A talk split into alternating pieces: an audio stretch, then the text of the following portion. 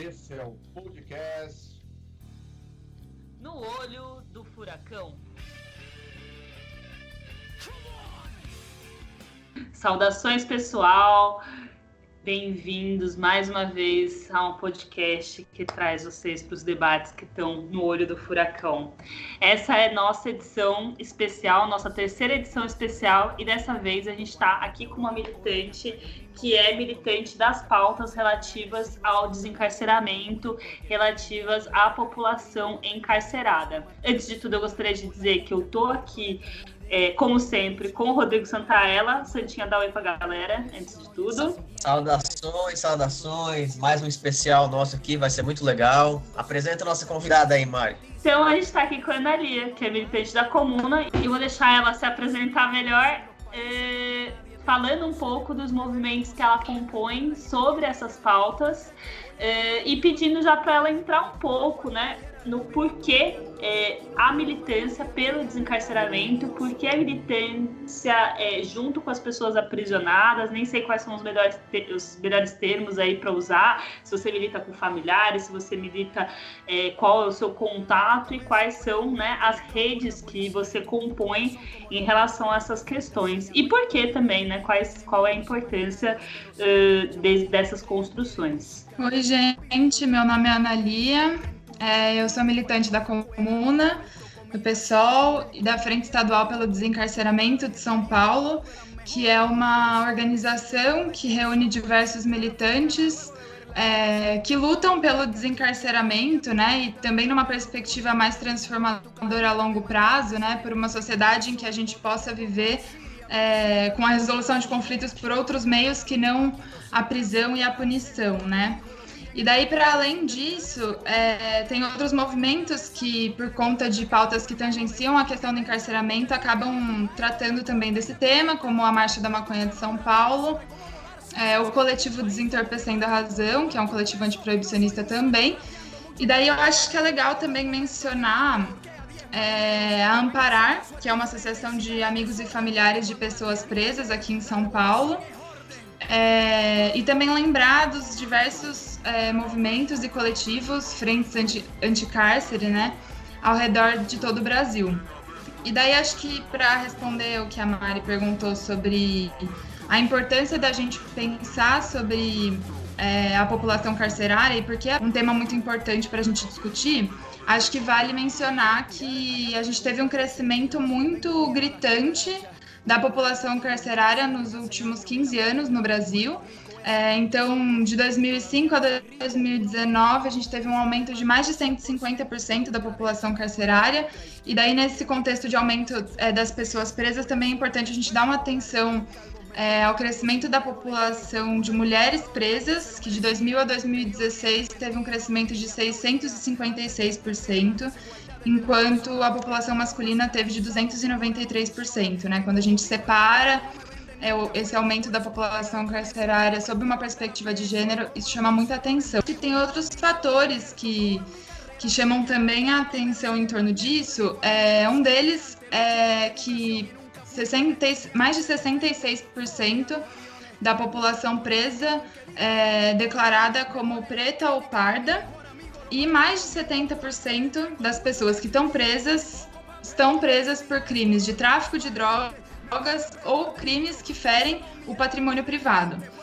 Enquanto no Brasil a gente tem um total de mais de 1.600 crimes né, nas nossas leis, é, 70% das pessoas estão presas por pouquíssimos deles, que são claramente né, é, crimes que são ligados a uma situação de muita vulnerabilidade é, de pobreza, de falta de recursos básicos para sobrevivência e do desemprego também. É, e daí eu acho que se a gente vê uma situação né, nesse cenário né, que a gente está lidando agora com uma pandemia global, é, se existe uma situação de precariedade entre a, a população pobre é, no Brasil, se a gente vê uma situação de contágio muito mais grave nas periferias brasileiras por conta da falta de recursos, por conta da, da falta de saneamento básico, por conta é, da falta de recursos mínimos para conseguir ficar em casa, é, em isolamento, o cenário das prisões é, no cenário das prisões, é, toda, toda essa gravidade da pandemia e do contágio pelo coronavírus é muito agravada por diversos é, fatores que levam a prisão a ter um contexto em que o isolamento, a higiene básica, é, alimentação saudável e diversos outros aspectos são impossíveis de serem atingidos, assim. Ana, então você está falando que tem uma quantidade muito grande de pessoas presas por é, tráfico, ou seja, por, uma, é, por legislações relativas à proibição das drogas, que é uma coisa que não é nem uma realidade, a mesma realidade, por exemplo, em todos os países do mundo. É, eu queria que você falasse um pouco sobre isso, assim, sobre qual é o impacto da gente ter essa proibição estrita a, a enfim, a venda de drogas ou a, aquelas drogas, aquelas drogas ilícitas e, a, e o aprisionamento de pessoas no Brasil. Tá. É...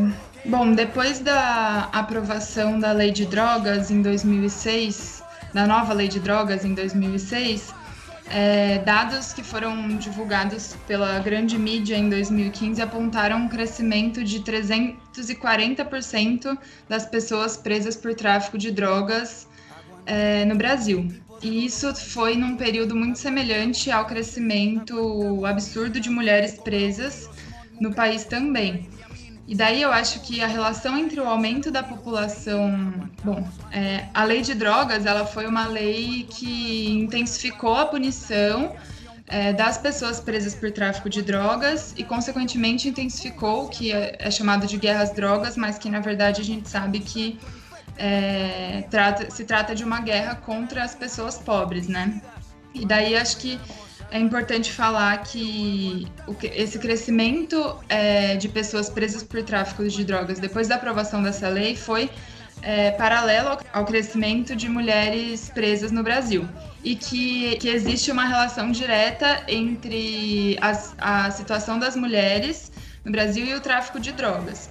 Primeiro porque é, existe um é, o contexto do, do, tráfico ele cresce muito também num contexto de desemprego ou é, se não do desemprego, mas de uma queda é, da renda das famílias.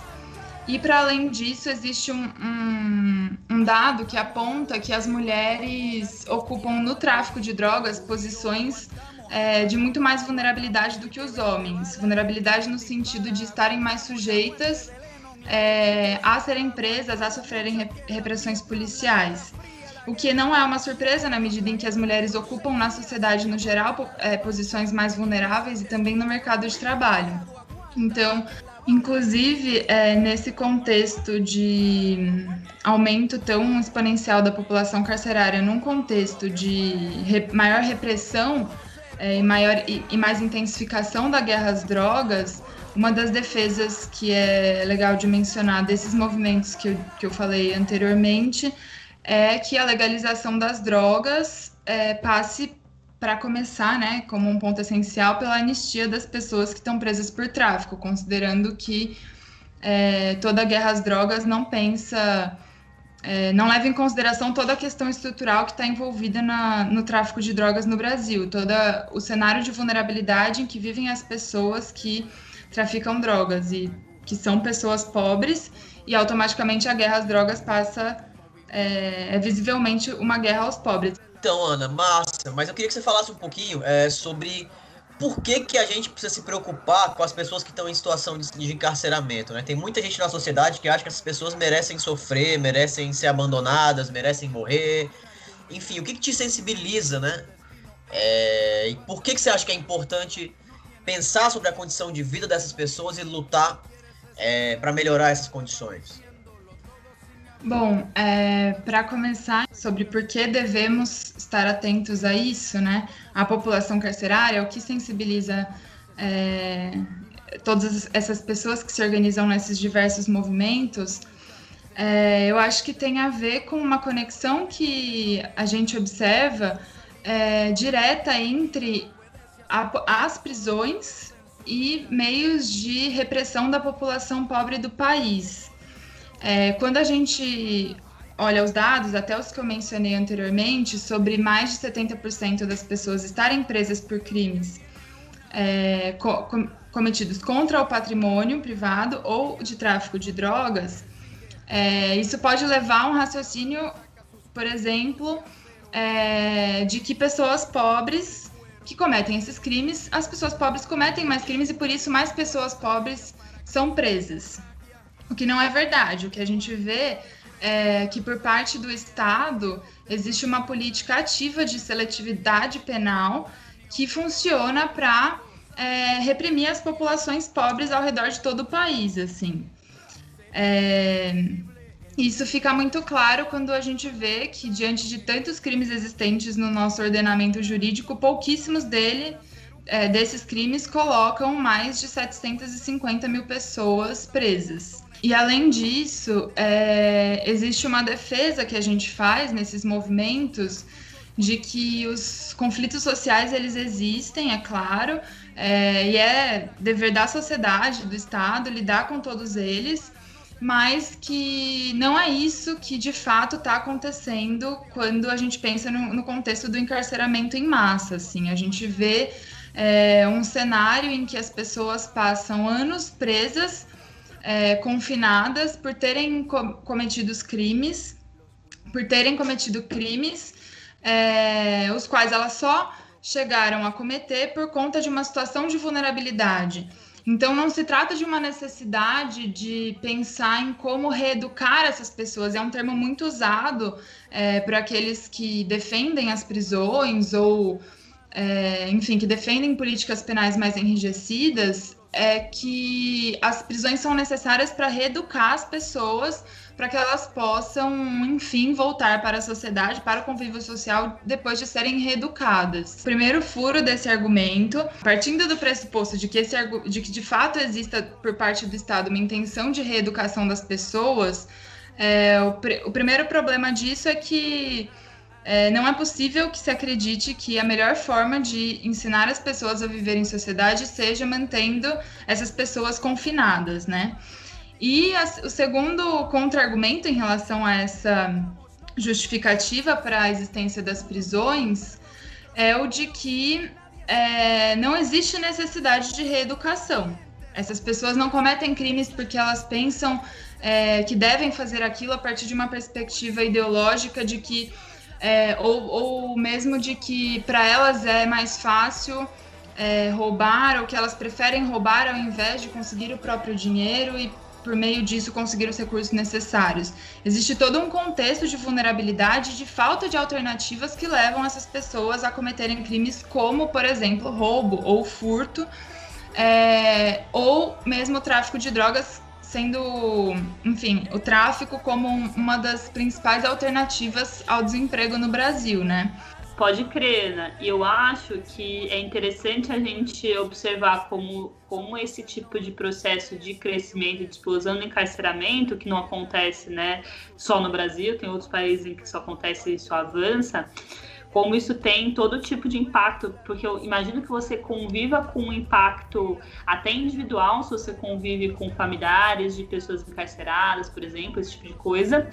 É, a gente tem alguns, algumas coisas sociais que, enfim, até um fortalecimento do racismo, né, uma retroalimentação do racismo, ou, ou a dissolução, inclusive, do, do, tecido social em determinados lugares, né? Porque, óbvio, que se você cresce, se você aumenta o encarceramento de mulheres, você também está tirando é, é, mães que cuidam, né, mães, irmãs, etc, né, as mulheres são a maior parte das responsáveis pelo cuidado, então você está tirando pessoas que tendem a, a tá, ter tarefas de cuidado e, é, e de reprodução, né, etc das suas famílias. E, e nos debates ecossocialistas também aparecem os, os fenômenos ambientais, é, os, os, impactos ambientais vindo desse aumento da quantidade de prisões, a quantidade de é, cidades que têm suas geografias completamente afetadas, porque têm prisões que são né, é, aqueles complexos enormes, cheios de pessoas, geradores de lixo, geradores de esgoto, que não, né, em geral não são pensados né, como, como é, enfim, não são pensados, são só jogados no meio dos interiores é, do país, acumulando e aglomerando gente, né? Ah, isso aí acho que é muito, muito importante seu relato, comentário da Mari também, porque tem uma questão estrutural envolvida nas prisões, além de uma questão de humanidade mesmo, que muitas vezes é esquecido, inclusive por setores da esquerda, né?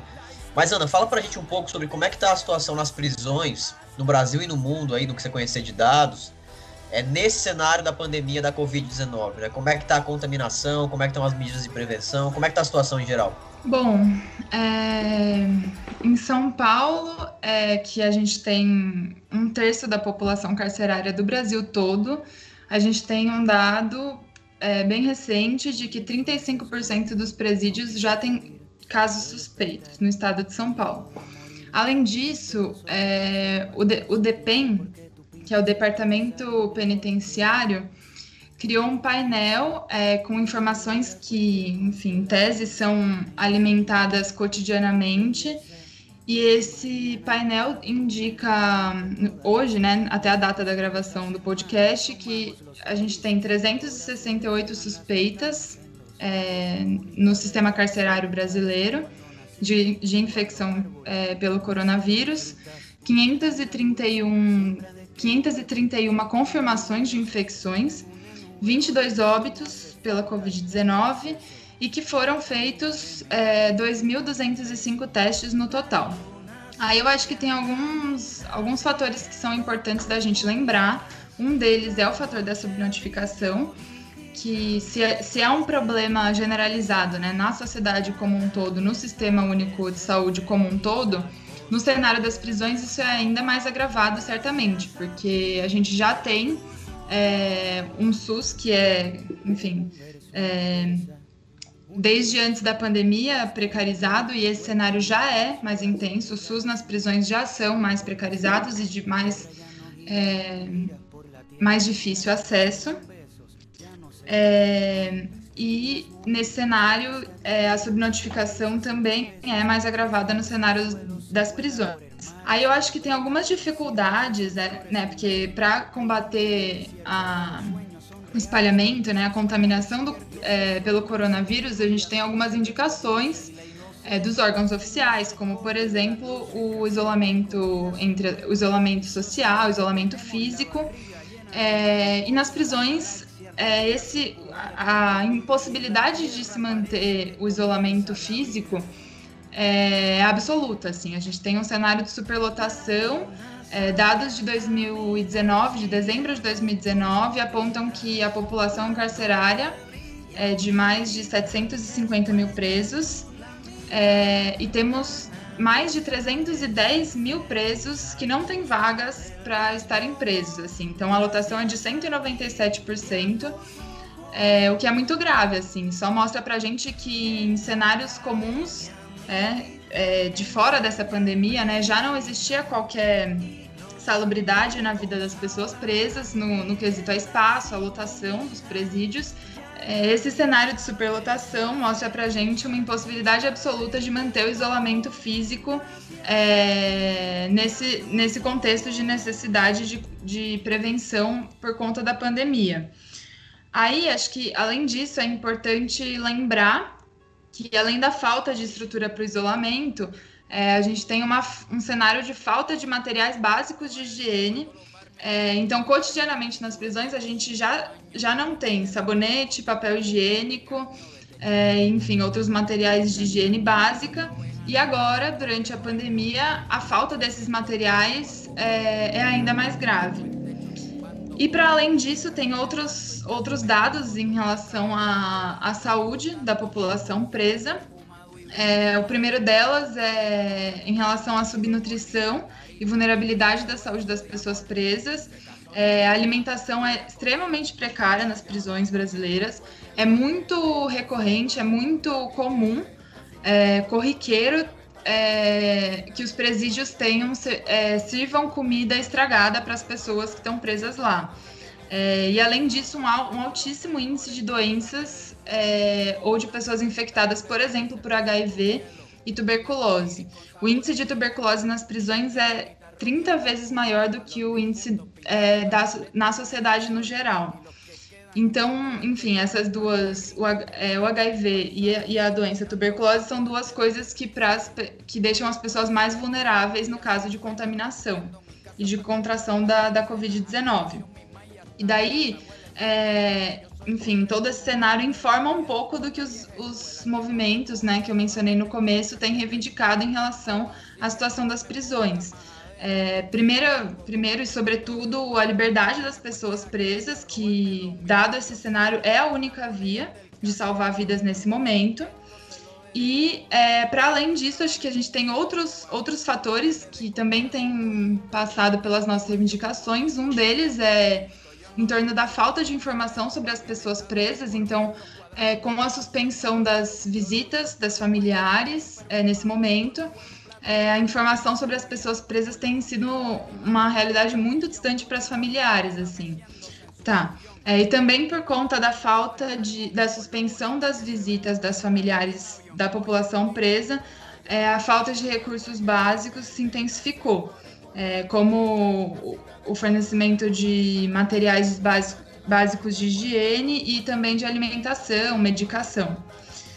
E daí, para falar em relação ao que tem sido feito, é, a gente tem alguns exemplos é, internacionais de medidas que foram tomadas. Acho que o mais chamativo deles é o caso do Irã, que colocou em liberdade provisória mais de 85 mil pessoas presas e é, forneceu perdão de pena para cerca de 10 mil pessoas que estavam presas também. Então a gente vê o desencarceramento de quase 100 mil pessoas no país. Para além disso, o caso do Afeganistão, que também teve é, a soltura de 10 mil presos. E o que vale mencionar é que essas medidas foram tomadas no Irã quando é, havia contaminação de 16 mil pessoas no país e menos de mil mortes no país, né? 988 mortes. E no Afeganistão, essa medida foi tomada quando havia 90 casos de contaminação pelo coronavírus e três mortes no país. E o Brasil, no cenário que a gente está agora, ainda não tomou drásticas medidas de desencarceramento, né? E daí tem um levantamento da Associação de Prevenção à Tortura que, fez, que aponta uma lista de países que tomaram medidas é, que também tomaram medidas em relação a políticas criminais, né? Dentre eles Estados Unidos, Canadá, Alemanha, Reino Unido, Portugal, Peru, Chile, Suíça, Colômbia, Turquia, Irã e, e o Afeganistão. O único problema também é que esse levantamento levanta o, é, esse levantamento aponta o Brasil como um dos países que tomou é, medidas pelo desencarceramento, porque de fato a gente teve alguns, é, algumas atualizações na política criminal é, por conta da pandemia. É, e o, é um problema apontar o Brasil porque mostra que o levantamento tem as suas fragilidades é, no que diz respeito à eficácia né, das medidas tomadas por esses países. Tem algumas diferenças entre os países. Por exemplo, existe uma diferença entre você fornecer o perdão da pena para a pessoa, porque significa que ela não vai precisar voltar para a prisão depois que acabar a situação de pandemia e de isolamento, é, e você fornecer liberdade provisória, que por diversos fatores pode ser que a pessoa volte a estar presa no futuro. É, e daí, entre as medidas que foram tomadas no Brasil, é, é, vale mencionar é, a recomendação número 62 do Conselho Nacional de Justiça, que é um órgão que tem a função de fiscalizar o trabalho dos juízes é, no país. Essas recomendações, elas passam por diversos essas recomendações não têm força vinculativa, ou seja, elas não obrigam que os juízes atuem da maneira como elas é, recomendam mesmo. É, então, elas não têm como garantir que os juízes vão aplicar. É, existem algumas notícias da mídia que apontaram é, que 29 mil pessoas chegaram a ser soltas por conta é, da recomendação. Mas, em contrapartida a isso, é, existem diversas outras notícias que apontam que, diver, é, que milhares de pessoas, centenas de milhares de pessoas ainda permanecem presas, sendo que poderiam é, se enquadrar dentre as recomendações. Alguns pontos que essa re recomendação, que esse documento do, C, do CNJ traz, é que, que pessoas é, que se enquadrem nos grupos de risco é, como por exemplo idosos ou pessoas que tenham doenças pré-existentes é, e que não que essas pessoas tenham a pena de prisão substituída pela prisão domiciliar para que possam terminar de cumprir a pena em casa ou no caso é, de mulheres que têm filhos com menos de 12 anos, a mesma coisa. Ou mesmo pessoas que não cometeram crimes com violência ou grave ameaça. É, a pessoa que elas possam cumprir pena em casa, em prisão domiciliar. O que aconteceu foi que essa recomendação, que foi dada pelo CNJ, recebeu duras críticas do ex-ministro Sérgio Moro, que era ministro na época em que criticou, e a resposta do governo foi é, não só criticar medidas, é, não só criticar esse documento de recomendações do Conselho Nacional de Justiça, como é, o diretor do Departamento Penitenciário Nacional, o DEPEN, que eu mencionei anteriormente, enviou um ofício ao presidente do Conselho Nacional de Política Criminal e Penitenciária, pedindo a abertura de vagas temporárias e emergenciais em unidades prisionais, abrindo a possibilidade nesse pedido dele é, do uso de containers para isolar os presos com sintomas de Covid. Nesse mesmo pedido, é, o diretor-geral do DEPEN é, fez um pedido de suspensão temporária das diretrizes básicas para arquitetura penal. Essas diretrizes elas foram criadas pelo próprio Ministério em 2011, que foi o ano seguinte em que o Estado do Espírito Santo foi denunciado na ONU é, por violação de direitos humanos, porque naquela época foram feitas inspeções que mostraram presos em contêineres de ferro é, vivendo a temperaturas que chegavam a, a 50 graus. É, naquela época até foi, os containers os containers foram apelidados de presídios de lata, é, classificados como masmorras. E a ONU, é, enfim, decidiu pelo fechamento, pela, pela inutilização desses espaços.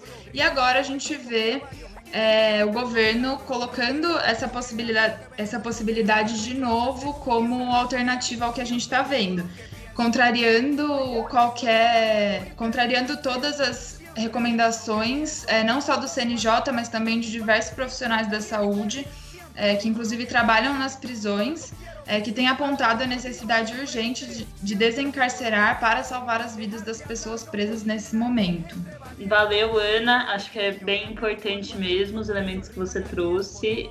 A gente fica muito preocupado com a situação das prisões, justamente porque o Brasil é é, tem essa população carcerária gigantesca, é, se eu não me engano, a terceira maior população carcerária do mundo. E então é uma coisa da gente ter uma preocupação sempre e ainda mais nesse processo de pandemia. Eu ia perguntar se você tem alguma última palavra, eh, inclusive inclusive no sentido de, né, quais se, se, tem campanha, se tem alguma forma das pessoas de forma geral colaborarem com a pressão sobre os órgãos públicos para essas medidas de desencarceramento. Se você quiser dar uma palavra final também é, para é, ressaltar para as pessoas a importância desse tipo de debate, de luta num contexto atual do Brasil. Bom, é, para finalizar, é, eu queria apontar algumas iniciativas que é, os movimentos anti-cárcere têm tido, é, em especial a Frente Estadual pelo Desencarceramento de São Paulo, que é um movimento do qual eu faço parte, que sempre tem uma preocupação muito grande de estar é, lado a lado e compondo a luta pelo desencarceramento junto com as familiares das pessoas presas, é, que são as grandes garantidoras é, de qualquer dignidade das pessoas presas. Então, todo acesso a qualquer. É, qualquer recurso é, para manter as pessoas presas vivas vem da força das mulheres que estão, enfim, cotidianamente nas filas dos presídios e para a gente da Frente Estadual para o Desencarceramento isso é muito importante. E daí uma das iniciativas que a gente tem tomado nesse período é a de fazer boletins informativos para é, circular entre as familiares das pessoas presas, tentando sistematizar um pouco das informações é, que têm sido dadas é, pelos órgãos oficiais. Então, em relação às visitas, as possibilidades de entrega de jumbo, que é o conjunto de produtos que as famílias entregam para as pessoas que estão presas. É, isso também tem sido, essa iniciativa também é, foi tomada em outros lugares, como por exemplo no Espírito Santo. É, então, acho que fica o convite para as pessoas conhecerem um pouco mais a luta e a militância é, dessas frentes estaduais pelo desencarceramento e também dos grupos e associações de familiares que estão à frente dessa luta desde que existem prisões no mundo. É, e para além disso, eu queria indicar é, dois canais de comunicação que têm sido importantes para é, denunciar esse cenário de subnotificação é, da, dos casos de Covid nas prisões. O primeiro deles é o Infovírus, que tem se proposto a verificar as informações é, colocadas na mídia com as informações dadas oficialmente pelo governo e pela Secretaria de Administrações Penitenciárias ao redor do Brasil. E o outro deles é um site que foi lançado muito recentemente, que chama Covid nas Prisões, que, é organiza que tem como uma das organizadoras a Frente Estadual pelo Desencarceramento do Rio de Janeiro.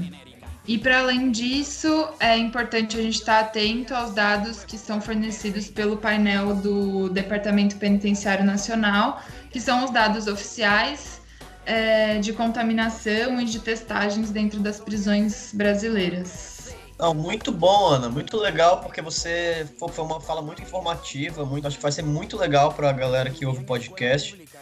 É, tanto para saber um pouco da situação que, tá, que a gente está vivendo agora nas prisões, mas também para acompanhar o trabalho dessas frentes, desses coletivos, que eu acho que são, são muito importantes, né? Assim, valeu mesmo, acho que foi muito legal, obrigado mesmo. Muito obrigada, Ana. É, se quiser passar as redes, as redes sociais da, da frente para o desencarceramento, enfim, dos grupos que você compõe, só falar aí para galera seguir. Bom, a gente tem o Facebook é, da frente, que chama Frente Estadual pelo Desencarceramento, SP. É, e também recomendo que todos curtam e sigam o Facebook é, da Amparar, que é a Associação de Familiares e Amigos de Pessoas Presas aqui de São Paulo, e também eles têm Instagram, que é Amigos e Familiares de Presos. Muito obrigada, Mari, Santinha, pela conversa. É isso. Muito obrigada, Nalia. Valeu. Obrigada, até a próxima, galera. Valeu, galera que ouviu. Até mais.